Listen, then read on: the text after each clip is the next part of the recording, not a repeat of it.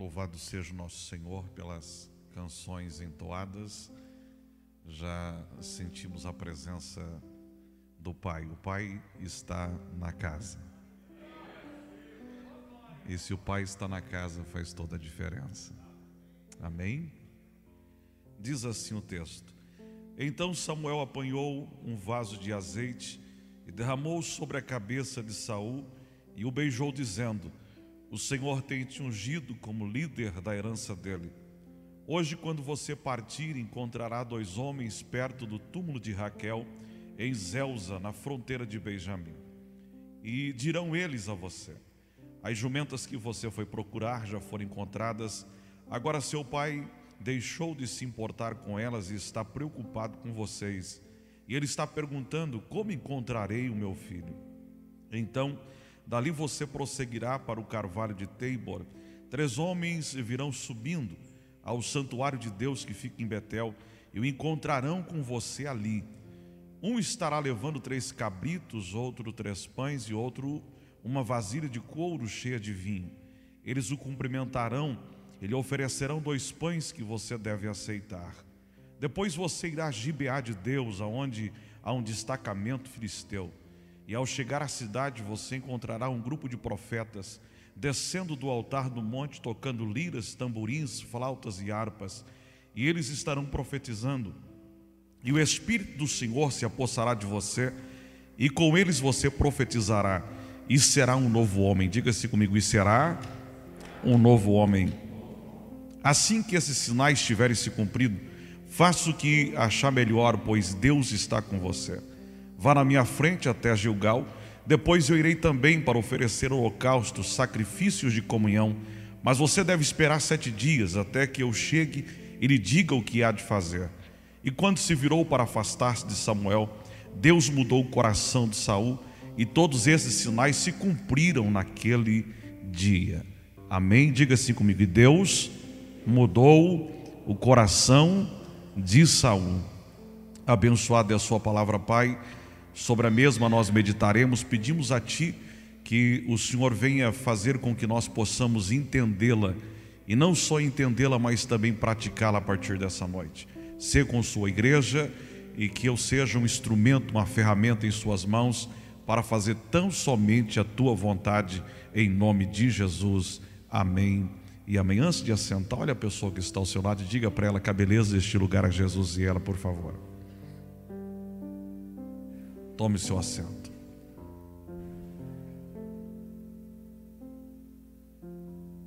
Dr. William Guthrie, em seu livro As Raízes de uma Fé Autêntica, ele fala que a conversão é ação soberana de Deus. A conversão é uma ação soberana de Deus. A conversão é uma ação soberana de Deus na vida humana, com o propósito de alterar esta vida completamente. Não só alterar a vida uh, social, mas principalmente as condições morais e espirituais do homem. Ah, para o escritor, a conversão não é uma ação humana, mas é uma ação soberana de Deus. Quando você entrega a sua vida a Jesus, não é uma decisão apenas sua, mas é Deus atuando em você. A salvação, ela tem mais a ver com Deus do que com a gente. É Deus trabalhando em nós para que nós venhamos aceitar o sacrifício de Cristo e entender o amor de Deus. Agora, a pergunta que a gente faz é como é que Deus trabalha para que eu possa me render a Ele? Como é que Deus conduz o homem ao arrependimento para que o homem se renda a Deus e aceite a Jesus Cristo e assim desfrute da salvação? A forma como Deus leva o homem à salvação é através do, teu, do, do seu Espírito Santo. A forma que Deus conduz o homem, a forma que Deus trabalha para que o homem se arrependa, a forma é através de uma ação específica do Espírito Santo. Prova disso é que em João capítulo 13, Jesus inicia o seu discurso final dizendo aos discípulos que ele iria a Jerusalém, que ele iria padecer em Jerusalém, que em Jerusalém ele morreria. E diz a Bíblia que os discípulos, ouvindo do Mestre esta afirmação, eles ficaram extremamente tristes. Aí Jesus então faz uma das, por que não, uma das mais lindas promessas de toda a Bíblia. Ele diz assim: Eu não irei deixar vocês órfãos, eu rogarei ao Pai e o Pai enviará um outro consolador, o Espírito da verdade que o mundo não conhece. Lá na frente, João capítulo 16, falando novamente sobre o Espírito Santo, ele diz assim: quando ele vier, convencerá o homem da justiça, do pecado e do juízo. Logo, quando alguém se rende a Deus, Logo, quando alguém aceita Cristo como seu único e suficiente Salvador, este alguém só aceita porque há uma ação do Espírito Santo na vida da pessoa. Diga assim comigo: eu só aceitei a Jesus. Muda aí, diga assim: eu só me rendi a Jesus porque o Espírito Santo me convenceu dessa verdade.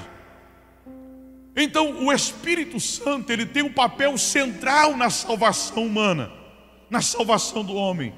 Mas por muitos anos, a igreja brasileira ficou achando que os fatores, as ações do Espírito Santo estavam restritas apenas aos querigmas, apenas, ou melhor dizendo, apenas ao carisma, apenas aos dons, aos talentos. Por muito tempo a igreja brasileira ficou achando que as ações do Espírito Santo estavam restritas em capacitar o crente para o exercício de uma missão importante. Logo, claro, é lógico isso. O Espírito Santo também nos capacita para o exercício da nossa missão.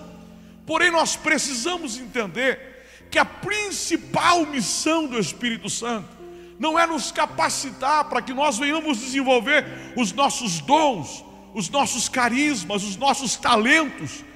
A ação do Espírito Santo, a principal ação dele, não é nos capacitar, nos encher de poder, para nós realizarmos algum tipo de, de missão especial.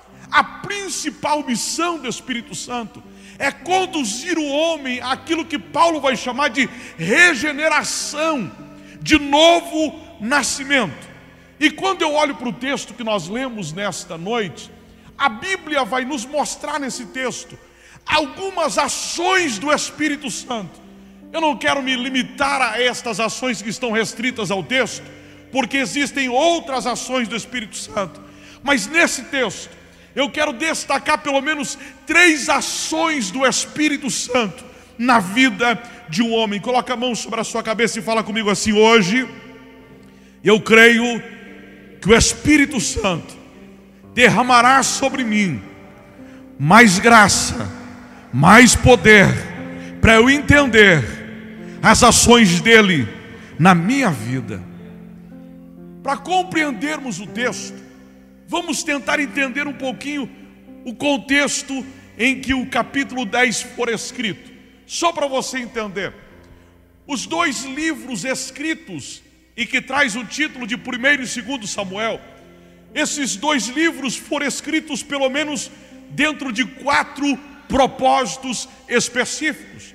Quando o leitor vai ler esses dois livros, ele precisa ter em mente muito claro isso, esses quatro propósitos pelo qual ou pelos quais esses dois livros foram escritos.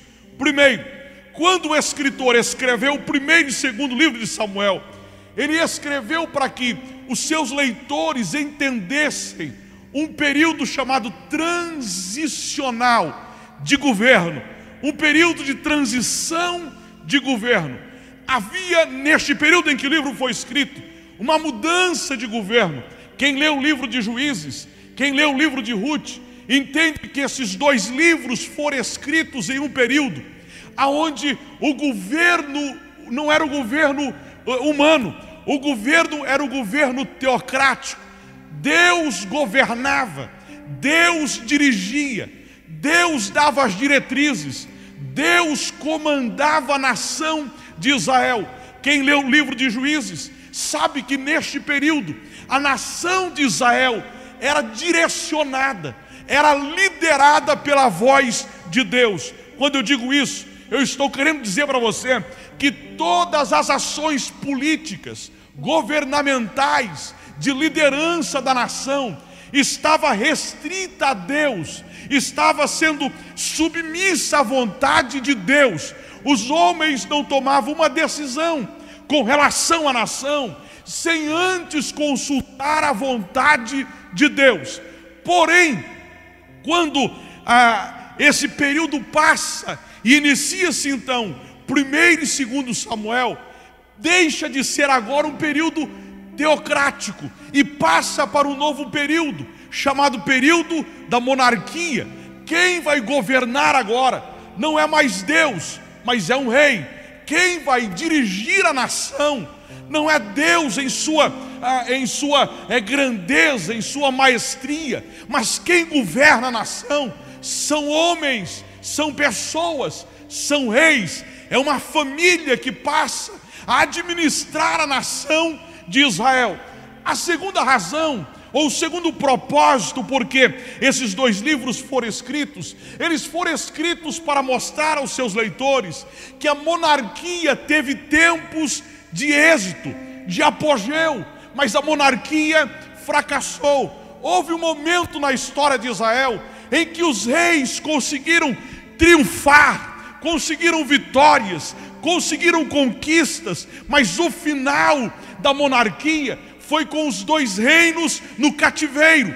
A monarquia fracassou. Terceiro propósito, porque esse livro, os dois livros foram escritos, foram escritos para apontar, para mostrar um novo rei e um novo reino. Todas as vezes que nós lemos os dois livros de 1 e 2 Samuel, a gente precisa entender que esses dois livros estão apontando para o Novo Testamento, para um novo rei, e esse rei vai ter o seu reino baseado em três coisas: justiça, paz e amor.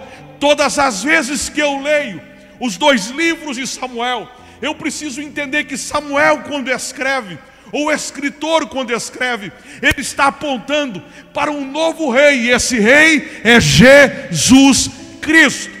Quarto propósito, porque esses dois livros foram escritos, esses dois livros foram escritos para mostrar aos homens, aos leitores, que nós não devemos colocar a nossa esperança em um governo humano, a nossa esperança tem que estar em Deus. A minha esperança, porque Samuel, ou o escritor escreveu os dois livros para mostrar para a nação de Israel que a esperança da nação não deveria estar centralizada em um governo humano, mas deveria estar centralizada em Deus. A partir daí, nós vamos entender um pouquinho o texto, só para a, a, a título de conhecimento. Capítulo 8 de 1 Samuel. Diz-nos o texto que algumas pessoas chegam para Samuel.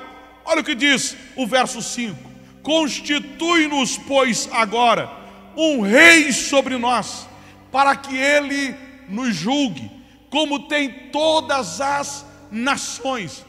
Diz-nos o texto sagrado que um grupo de pessoas chegam para Samuel, o sacerdote, o profeta, e diz assim: Ó oh Samuel, nós precisamos que você constitui sobre nós um rei, porque todas as outras nações têm reis, nós também queremos um rei. E eu destaco dois fatores aqui. Por qual motivo, por qual razão a nação de Israel está dizendo: nós não queremos mais o governo soberano de Deus, nós queremos o governo humano, nós queremos um rei. Por qual razão a nação está rejeitando o governo divino e aceitando o governo humano? Por duas razões. A primeira razão é porque o povo de Israel estava decepcionado com uma classe que representava a Deus. Eu vou repetir isso aqui. O povo de Israel estava decepcionado com uma classe que representava a Deus. E só título de curiosidade, olha para a pessoa que está ao seu lado e pergunta para ela assim: quem representa Deus dos nossos dias? Pergunta para a pessoa que está ao seu lado, por favor. Quem é que representa Deus em nossos dias? E aqui mora o grande problema. Aqui está o X da questão. Aqui está o problema. A nação de Israel está rejeitando o governo de Deus e aceitando o governo de um homem apenas. E a pergunta que a gente faz ao texto é: por que será? Por qual motivo? Alguém diz assim: eu não quero mais ser governado por Deus. Eu prefiro que homens, assim como os homens de outras nações, liderem sobre nós, mas eu não quero ser governado por Deus. Por que será? Por qual motivo? Primeiro, porque a classe que representava Deus havia decepcionado a nação inteira. E a pergunta que eu faço a você que gosta de ler a Bíblia: qual era a classe que representava a Deus naquele período? No período dos juízes, qual era a classe que representava a Deus? Os sacerdotes. Os sacerdotes haviam se corrompido e corrompido o povo. Essa classe que representava Deus no meio da nação havia decepcionado o povo de Deus. Por qual razão? Diz-nos a Bíblia que os filhos de Eli, o sacerdote Eli, eles roubavam para eles os sacrifícios que eram de Deus. A melhor parte do sacrifício a melhor parte da carne que deveria ser queimada em oferenda a Deus, os filhos de Eli traziam para eles, e a nação estava de olho. Outra coisa, os filhos de Eli, além de roubar o sacrifício que era de Deus, a Bíblia diz que os filhos de Eli se prostituíam dentro do santuário. Olha a classe que representava Deus. Quando alguém dizia assim: Deus nos governa, a nação dizia: Deus nos governa através dos sacerdotes. Agora, olha o tipo de pessoa que representava Deus. Olha o tipo de gente que representava Deus. Gente que roubava aquilo que era de Deus e gente que profanava a casa de Deus. Era esse tipo de pessoa. Então a nação vai se decepcionando com esse tipo de gente. O problema da nação brasileira é que quem deveria representar muito bem a Deus não está representando. Quem deveria ser referencial de Deus, oh aleluia, eu, eu falo isso com muito temor. Quem deveria ser referencial de Deus na sociedade, não está sendo. Aí entra ano e sai ano, e a nação brasileira continua na mesma situação, até o momento em que a igreja se comportar como referencial de Deus de fato, aí Deus mudará a história da nossa nação. Cabe a nós nós somos aquilo que a pastora disse domingo passado. Nós somos a glória de Deus no meio desta nação. Diga-se comigo, eu sou a glória de Deus no meio desta nação. Amém, gente? Agora, por qual razão eles pedem um rei? Primeiro, porque eles estavam decepcionados com quem representava Deus. Segundo, porque eles achavam que as outras nações serviam para eles de modelo. Eles dizem assim: Nós queremos um rei para nós, porque as outras nações têm reis. Nós queremos um rei para nós, porque as outras nações possuem e nós não possuímos. Quem nos governa é Deus, quem nos dirige é Deus. Então, nós queremos que um rei, porque todas as outras nações possuem. Nós não queremos ser diferentes dos outros, e aqui está outro problema. Nós queremos nos identificar com eles, nós queremos ser dirigidos como eles são, nós queremos que as leis que governam eles venham governar nós também. Aqui está o problema. Eu quero dizer para vocês: não é a mensagem, não é a mensagem, mas quem governa lá fora, governa lá fora, quem governa aqui dentro, governa aqui dentro. Temos que diferenciar as coisas. Lá fora você manda, aqui quem manda é Deus. Lá fora você administra, quem administra aqui é Deus. A igreja não precisa ficar procurando modelo mundano para poder administrá-la. A igreja não precisa ficar copiando o modelo do mundo para poder ser administrada. Quem manda aqui é Deus, quem dirige aqui é Deus, quem governa aqui é Deus, quem dá direção aqui é Deus. Custe o que custar, a nossa regra de fé ainda é a Bíblia. Quem manda aqui é Ele.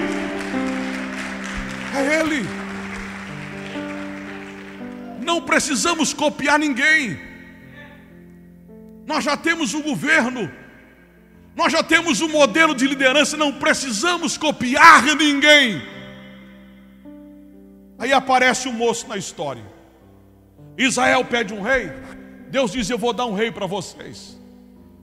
Esse moço, quando aparece na história, ele aparece num momento muito especial como homem certo de Deus para aquele momento.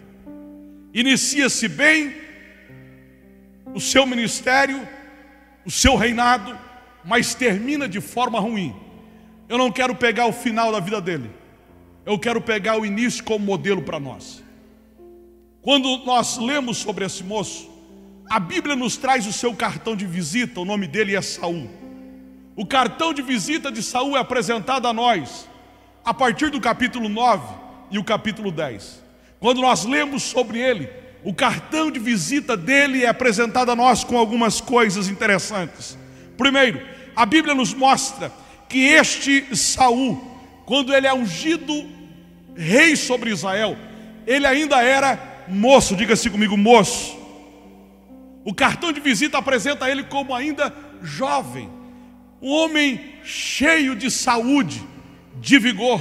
Segunda coisa que a Bíblia diz sobre ele, o cartão de visita dele é apresentado a nós, trazendo uma segunda característica.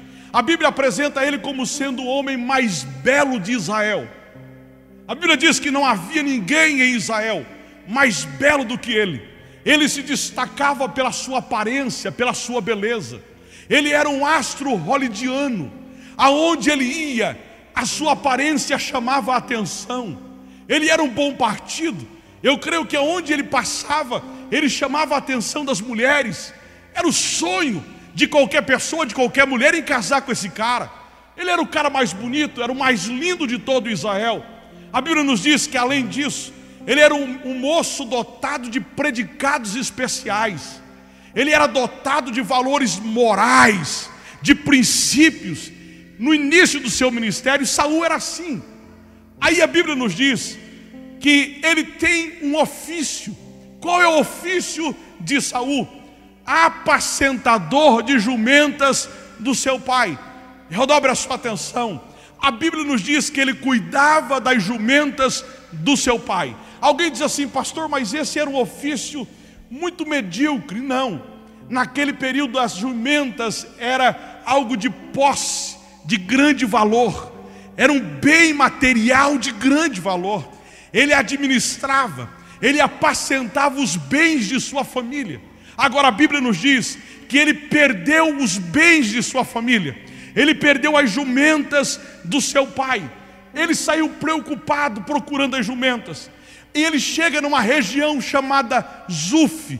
Quando ele chega nessa região, ele é informado que naquela região havia um profeta, e o profeta poderia dar a ele a direção de onde estavam as jumentas. Mas quando ele chega nessa região, eu destaco três fatores. Ele chega em Zuf, primeiro, preocupado, segundo, com medo, terceiro, sem direção. Diga-se comigo, preocupado, com medo e sem direção. Mais forte, preocupado, com medo e sem direção. Mais uma vez, preocupado, com medo e sem direção. Ele chega nessa região preocupado. Eu perdi os bens da minha família. Imagine você perder todos os bens da sua família. Eu perdi os bens da minha família. ele chega com medo, medo de ser cobrado pela família, medo de ser cobrado pelo pai, e ele chega extremamente sem direção. Para onde eu vou? Aonde eu vou encontrá-las? Agora, interessante é que ele chega desta forma lá no território de Zuf. Mas quando ele chega nesse território, a Bíblia nos diz que o profeta já estava esperando por ele. Eu vou repetir isso aqui. Ele chega preocupado, com medo e sem direção. Quando ele chega na região, a Bíblia diz que o profeta Samuel já estava esperando por ele. Com o que? Primeiro, com um chifre ou com uma vasilha de azeite. Segundo, com um banquete. Terceiro, com sacrifícios para oferecer a Deus. Saul chega preocupado, com medo e sem direção. Quando ele chega, o profeta já estava esperando ele. O banquete está preparado para você. Uma unção nova está pronta para ser derramada sobre a sua cabeça. E no final nós vamos oferecer juntos sacrifícios de adoração ao nosso Deus. Você não entendeu ainda? Muitos de vocês estão iniciando essa semana preocupados, com medo e sem direção. Mas Deus te trouxe aqui neste início de semana para lhe dizer: eu já estava esperando por você e eu tenho preparado para você um banquete, uma unção fresca, nova e um ato de adoração ao meu nome. Olha, presta atenção, olha aqui para mim. Deus está dizendo para você que entrou aqui nessa noite com medo, preocupado e sem direção. Ele está lhe dizendo: Eu já tenho preparado para você um banquete para matar a sua fome, azeite fresca para derramar sobre a sua cabeça e sacrifícios de adoração ao meu nome. Quantos creem nisso? Para iniciar a semana, levanta a mão aos céus E adore a Deus. Oh, oh, eu sinto a graça de Deus aqui. Eu sinto a presença do Pai aqui. E o Pai está nos dizendo nessa noite: tem muita gente que entrou aqui preocupada, com medo, sem direção, mas fala para a minha igreja que aquilo que eu tenho para ela já está preparado. Eu tenho banquete para você, eu tenho unção fresca para derramar sobre a sua cabeça, e eu tenho sacrifícios de adoração para você oferecer ao meu nome.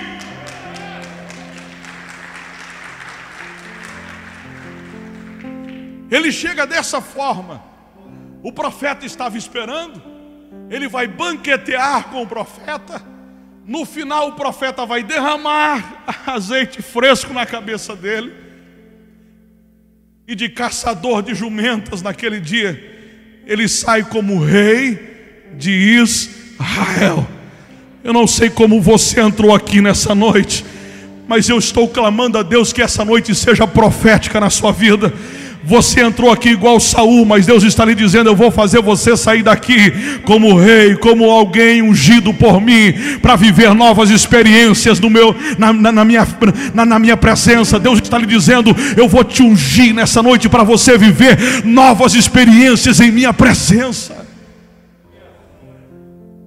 Agora, quando eu olho para o texto, quais são as ações do Espírito Santo na vida do homem.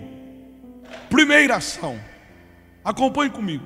A primeira ação do Espírito Santo na vida do homem é transformar a vida deste homem e o coração dele. Diga assim comigo: a primeira ação, diga mais forte, a primeira ação do Espírito Santo na vida do homem é transformá-lo. Diga transformar a vida e o coração. Quem está com a Bíblia, deixa aberta comigo o verso 6.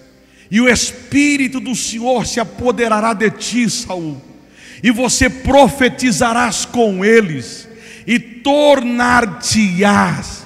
um outro homem. Um outro homem. Olha bem para a pessoa que está ao seu lado e mexa com ela. Diga assim: o dia que o Espírito Santo se apossar de você de verdade Diga assim: você vai ser uma outra pessoa. Diga mais forte: uma outra pessoa. Oh, aleluia. Oh, aleluia. A expressão hebraica aqui, tornar-te-ás em um outro homem, a expressão hebraica aqui tem três sentidos. Primeiro, uma lua. Segundo, uma fase nova. Terceiro, alguém que acabou de nascer. Levanta a mão comigo e diga assim: o dia que o Espírito Santo me encher de verdade, diga assim: eu vou viver uma nova fase da minha vida. Oh, aleluia! Oh, aleluia! Você crê nisso? Oh, aleluia!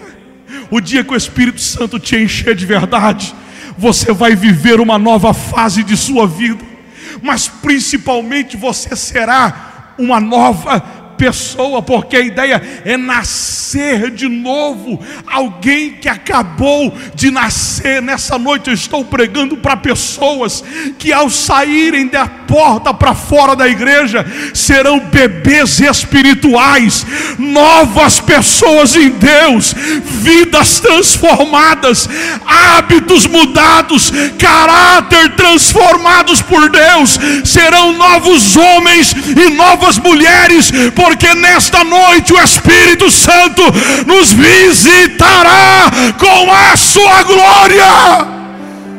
Oh, aleluia! Oh, aleluia! Oh, oh Saul, o dia que o Espírito Santo vir sobre você, Saul, você vai profetizar no meio de pessoas, mas você vai ser outra pessoa.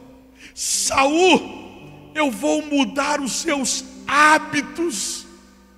Em vez de você correr atrás de jumentas, seus hábitos serão transformados e alterados. Gente, olha aqui para mim nessa noite. Por muito tempo a igreja brasileira achou que ser cheio do Espírito Santo era virar cambalhota, era pular na igreja. Não estou dizendo que não, não acontece isso, acontece, claro mas as ações do Espírito Santo não estão restritas a isso. Muita gente pula, muita gente salta, mas o comportamento não é mudado. Pastor, quando eu vejo que alguém foi transformado por Deus, que está cheio do Espírito Santo, quando o comportamento dele muda, quando os hábitos mudam, quando o caráter do indivíduo muda, aquilo que Paulo disse: não mais vivo eu, mas Cristo vive em mim. Aquilo que Paulo disse: as coisas velhas ficaram para trás, e eis que tudo se fez novo, nova criatura. Eu sou. Ah, oh, eu vejo muita gente orando em línguas, eu vejo muita gente se, se dizendo profetas, mas com a vida totalmente pervertida caráter deformado. Eu disse um tempo desse aqui na igreja. Eu estava num grande congresso, assistindo a ministração, o pastor pregar, e uma irmã estava sentada na cadeira com a criancinha no braço, embalando a criança, e a outra irmã estava em pé do lado dessa irmã. A irmã que embalava a criança levantou para ir com a criança para dar mamar. E quando a irmã voltou, a mulher que estava em pé estava sentada na cadeira. A irmã chegou, aí uma outra irmã que estava do lado disse para ela assim: ó, levanta.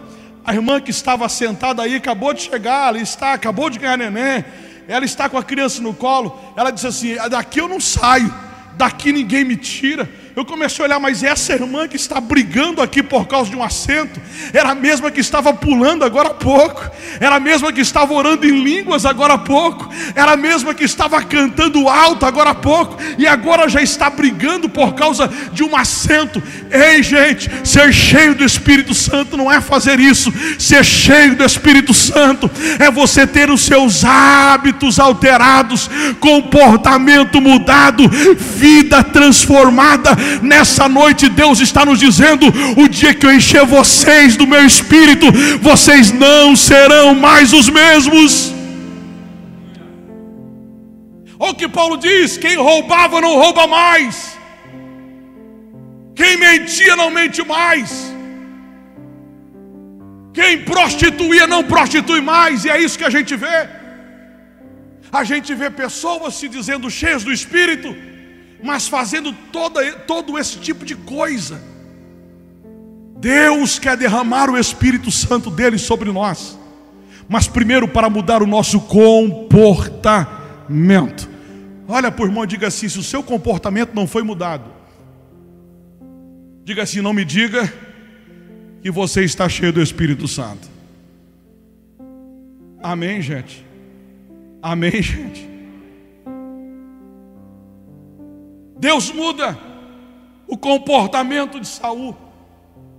Deus muda os hábitos de Saul, mas Deus muda o coração de Saul. Deus transforma o coração dele, torna ele mais humilde. Diga-se comigo, quem é cheio do Espírito Santo, tem o seu coração mudado. Diga, passa a ser humilde. Olha para a pessoa e fala assim: quando o Espírito Santo vier sobre você, diga para ele assim: você vai abaixar a crista.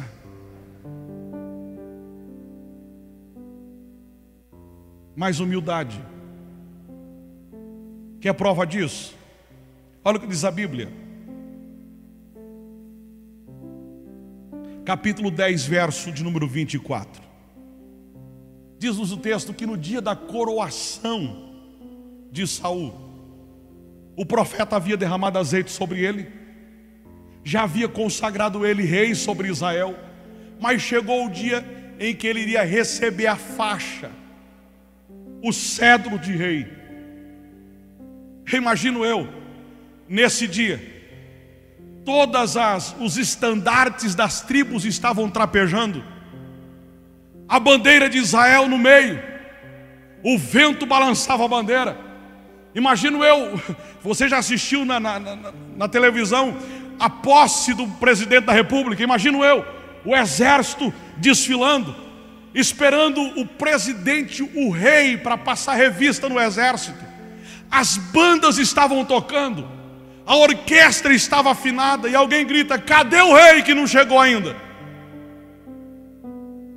Aí começaram a perguntar um para o outro: cadê o rei? Cadê o rei que não chegou? Quem é o rei de Israel? Aí alguém resolve consultar a Deus, está na Bíblia. Cadê o rei? Será que ele não vem? Aí Deus diz assim: Eu vi ele, ele está escondido atrás das bagagens. Duas conjecturas aqui a teologia faz. Primeiro, Saul se sentia como alguém incapaz de assumir o cargo, o trono. No dia da coroação ele se escondeu, porque no coração dele ele pensava assim: a minha família é a mais pobre de Israel. A minha tribo configura uma das tribos mais pobres de Israel. Eu sou o menor da casa do meu pai. Eu não tenho capacidade de liderar essa nação. Então nasce no coração dele um sentimento de incapacidade. E ele se esconde. E eu vejo que esta ação é de alguém cheio do Espírito Santo mesmo. Porque quando alguém está cheio do Espírito Santo, ele não quer aparecer. Olha para quem está do seu lado e fala assim: quem está cheio do Espírito Santo não quer aparecer. Diga, ele quer se esconder, quer ficar escondido. Imagino eu, Chico, se eu fosse ungido rei de Israel. Ah. Cadê a banda? Ah, se posicione aí, vamos tirar uma selfie. Eu, eu, Moisés de Moura, sou rei de Israel. Uma selfie aí. Faça a cara bonita, hein, gente?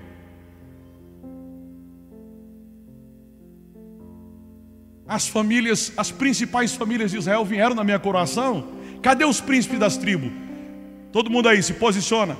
Uma selfie para nós aqui. Saul não.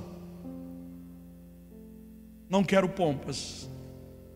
Não quero glória. Eu não mereço. Eu não mereço estar aqui. Eu só estou aqui por causa dele. Eu não mereço essa unção que eu estou carregando. Eu só estou aqui por causa dele. Porque dele, por ele e para ele são todas as coisas. A ele a glória e o louvor para todos. Diga assim comigo: quem é cheio do Espírito Santo é mais humilde. Quer prova disso? Olha aqui para mim. Eu vou caminhar para encerrar. Quer prova disso? João o Batista.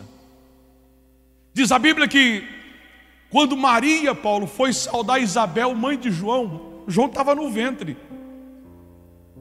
Maria chega e fala: Shalom Adonai, Isabel. Diz o texto que João, lá no ventre de Isabel, dá um pulo, está na Bíblia. Ele pula e nesse pulo que ele dá, ele é cheio do Espírito Santo. Aí vem Jesus, vem Jesus, junto ao Rio Jordão. João olha para ele e fala assim: Eis o Cordeiro de Deus, que tira o pecado do mundo. Eu não sou digno de desatar as sandálias dos seus pés. Ele é cheio do Espírito Santo. Ele já estava batizando muita gente. Ele diz assim: Eu não sou digno de desatar as sandálias dos seus pés. Aí passa-se um tempo, João capítulo 3, diz a Bíblia que os discípulos de João estavam incomodados, porque os discípulos de Jesus estavam batizando mais pessoas que João Batista. Aí os discípulos chegam e falam para João assim: Ô oh, João, aquele camarada que você batizou lá no Rio Jordão, que você disse que era o Messias, ele está nos incomodando porque ele está batizando mais gente do que você. Aí João fala assim: vocês estão enganados. Eu não sou o noivo, eu sou apenas amigo do noivo. Convém que ele cresça e que eu diminua. Convém que ele cresça e que eu diminua. Convém que ele cresça e que eu diminua. Convém que ele cresça e que eu diminua. Convém que ele cresça e que eu diminua. Convém que ele cresça e que eu diminua. Convém que ele cresça e que eu diminua. Vou falar até te incomodar. Quem é cheio do Espírito Santo não atribui a glória para si, mas atribui a glória para Deus, dizendo: convém que ele cresça e que eu diminua. Oh! Oh! Oh! Oh, eu sinto a presença do Pai na casa. Há o clima da glória de Deus aqui nesse lugar. O ambiente foi tomado pela presença dEle. Levanta a mão para o céu e diga: cresça em mim.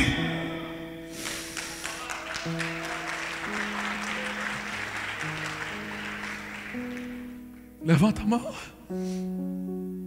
Aí a gente canta que ele cresça, que eu diminua, que ele apareça e eu me constranja com a sua glória e todo o seu amor, infinita humildade, servo de constranja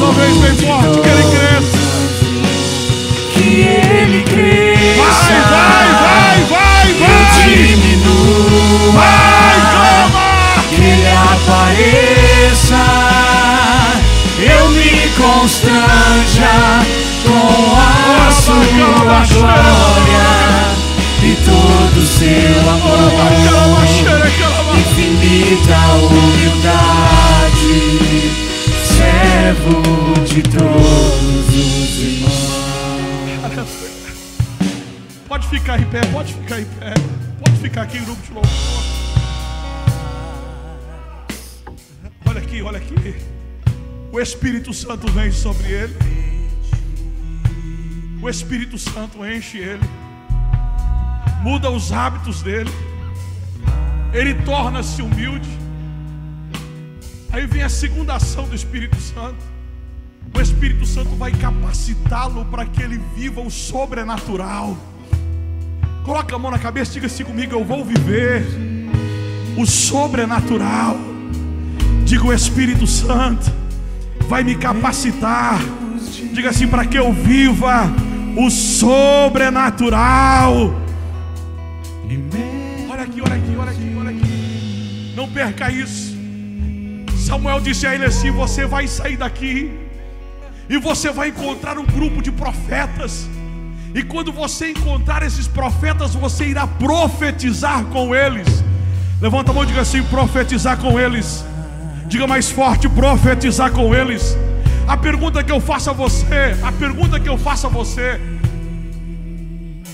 Saul era profeta. Saul era profeta. Saul não era profeta, mas o Espírito Santo veio sobre ele capacitando ele para fazer aquilo que ele nunca havia feito antes.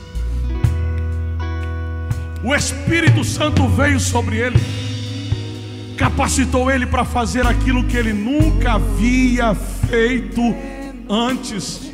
Deus nos reuniu aqui nessa noite de domingo para dizer à igreja presbiteriana renovada de Goiorê: eu vou derramar sobre vocês o meu espírito e vou capacitá-los para que vocês vivam o sobrenatural e façam aquilo que vocês ainda não fizeram. Eu diminua,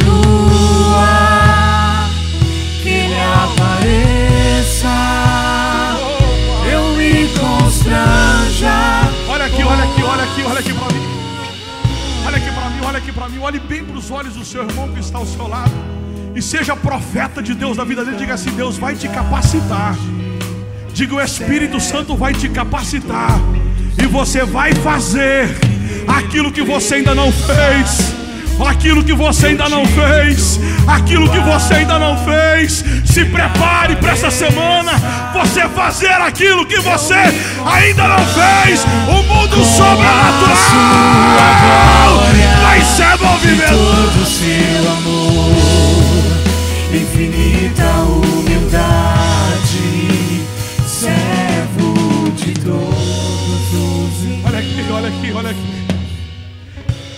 Eu estava numa conferência do MDA, pastor Ivanildo, ele disse que lá em Santarém, um membro da célula dele, numa reunião de célula, foi cheio do Espírito Santo, foi tomado pelo Espírito Santo.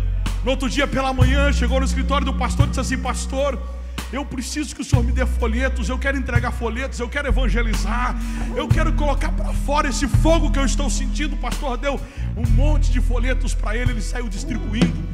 Mas ele chegou na casa de um camarada que detestava crente, acostumado a brigar com o crente, a soltar os cachorros dos crentes. E ele bateu palma, aquele cara de longe gritou: Eu não vou te atender. O cara viu que ele estava com folhetos na mão, logo percebeu que era crente, disse: Eu não vou te atender. E ele disse: Mas Deus me mandou aqui. Eu tenho uma palavra para o senhor. E o cara disse: Eu não quero te atender. Eu sei que você é crente. E você veio aqui só para me questionar e para dizer que eu vou para o inferno se eu não aceitar o seu Deus. Ele disse: Mas eu quero falar com o senhor. Aquele cara abriu a porta e disse: Crente, se você não sair do meu quintal, eu vou te bater.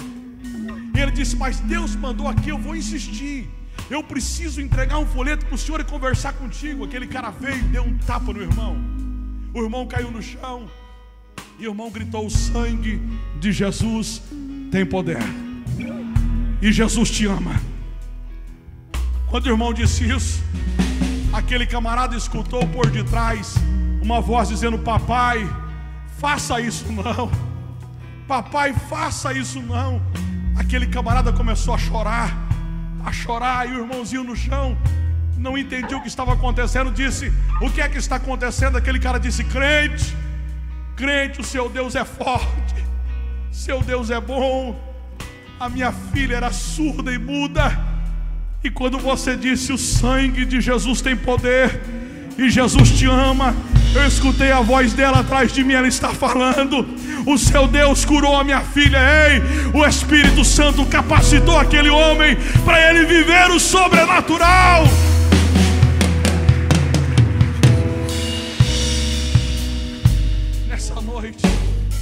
O Espírito Santo está nos dizendo: Eu quero encher vocês, para que vocês vivam o sobrenatural, para vocês agirem no Espírito e não na carne, para vocês serem governados e direcionados pelo meu Espírito.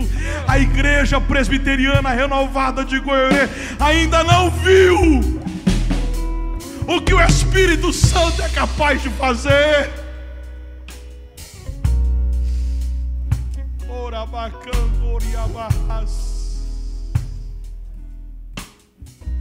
Meu Deus, aleluia.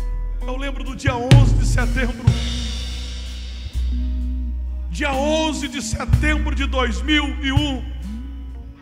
Eu estava indo pregar em Primavera do Leste. Para Natinga, para frente de Primavera do Leste. Não tinha asfalto ainda, era tudo de chão. O ônibus velho. E antes de eu embarcar no ônibus, recebi a notícia: 19 homens explodiram as torres gêmeas. Homens com corpo, com seus corpos tomados de bomba, explodiram as torres gêmeas. E eu comecei a andar. Eu disse: Deus, 19 homens cheios de demônios. Eu lembrei do que John Wesley disse. John Wesley disse: Me dê homens cheios do Espírito Santo, e eu vou incendiar o mundo. Eu disse: Deus, se esses 19 homens fossem 19 jovens, cheios do teu Espírito Santo, a morte não teria baixado nos Estados Unidos naquele dia, mas a vida teria tido domínio daquela nação. E a pergunta que eu faço a você nessa noite: você quer viver o sobrenatural de Deus? Você quer conhecer mais do Espírito Santo? Então feche os seus olhos, levante suas mãos. O grupo de louvor vai cantar, você cante com o grupo de louvor. E no final nós faremos uma oração, mas cante, como se fosse a última canção que você estaria cantando. Vai cante. Grupo de louvor, por favor, bem rápido, bem rápido.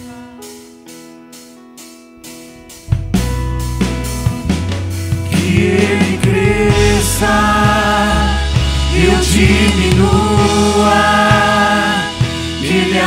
apareça, eu me constranja com a sua glória, de todo seu amor, infinita humildade, servo de todos os irmãos que ele cresça, eu diminua,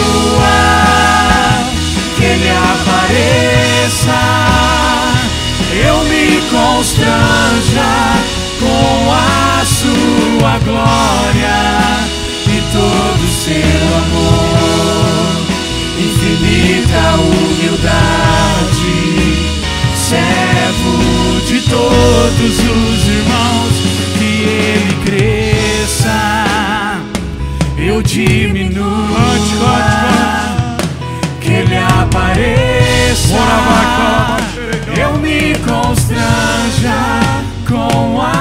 sua glória e todo o seu amor.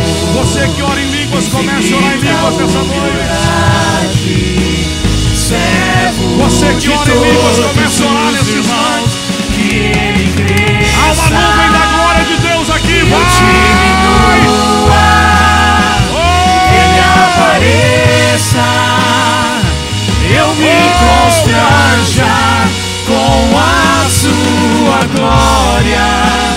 Todo o seu amor. Vai, vai, vai, vai! Humildade. Vai! Rasga o céu nessa noite com sua adoração! Que ele cresça! Oh, Espírito! diminua. Ele apareça.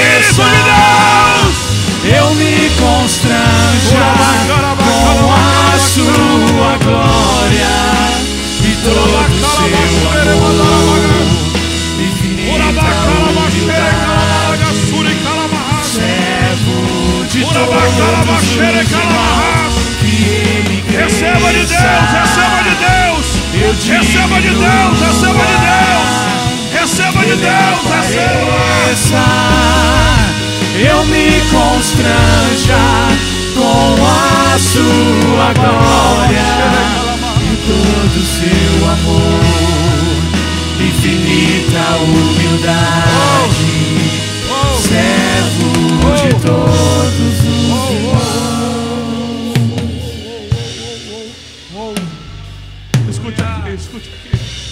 Orabacara manduria saca andoreva serecaia mahas.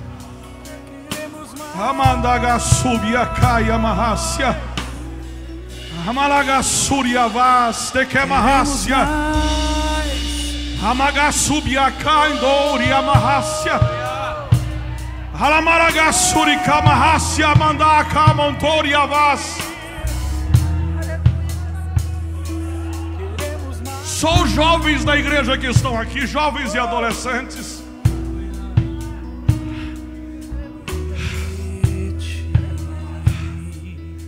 O mistério é com vocês nessa noite.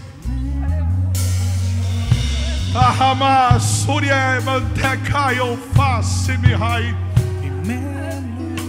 Hamaga Subnegácia. Deus manda dizer aos jovens e adolescentes que estão aqui, e vocês entendem a voz de Deus nessa noite. Uma geração que experimentou do meu espírito está passando. Eu reuni vocês aqui nessa noite, porque eu tenho compromisso com vocês também, e derramarei do meu espírito sobre vocês derramarei do meu espírito sobre vocês, derramarei do meu espírito sobre vocês, derramarei do meu espírito sobre vocês, e vocês profetizarão. Quem receba nessa Eu noite, diminua, ele apareça. Constranja com a sua glória e todo seu amor, infinita humildade, servo de todos os irmãos, que ele cresça, eu diminua, que ele apareça. Constranja com a sua glória e todo o seu amor, infinita humildade, servo de todos os irmãos. ainda que muitos não creiam, ainda que muitos olhem para vocês, jovens e adolescentes que estão aqui, e até dizem para vocês ou para alguém, eles não, eles não, eles não podem, eles não têm perfil, eles não, eles não, mas Deus manda dizer para a igreja: eu vou confundir muitos de vocês. Eu vou confundir muitos de vocês, porque chegou o meu tempo de visitar esta geração com poder e glória. Com poder e glória, com poder e glória, com poder e glória. Eu sinto a presença do Pai aqui, com poder e glória, com poder e glória. E vai começar nessa noite, a partir dessa noite, o Espírito Santo tem momentos marcados especiais com esta geração. Se você crê nisso, levante a mão e adore a Deus.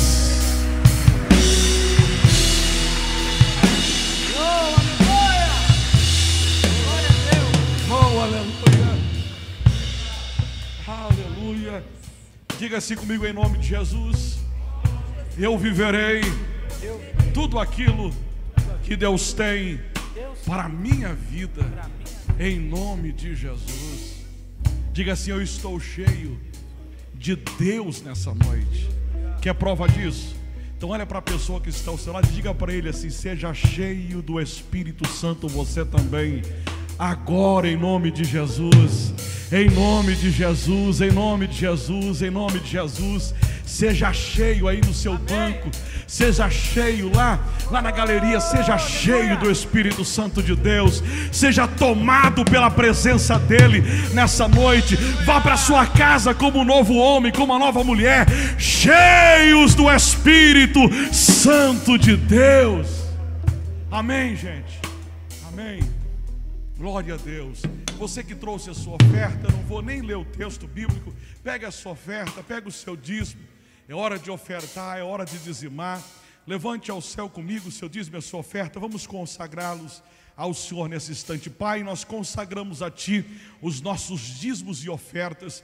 Ó Deus, nós somos gratos ao Senhor porque nesse tempo não tem faltado comer, o beber e o vestir. O Senhor tem sido fiel a nós. Grato nós estamos a Ti, então nós ofertaremos, iremos dizimar em nome de Jesus. Amém e amém. Traga a sua oferta, o seu dízimo.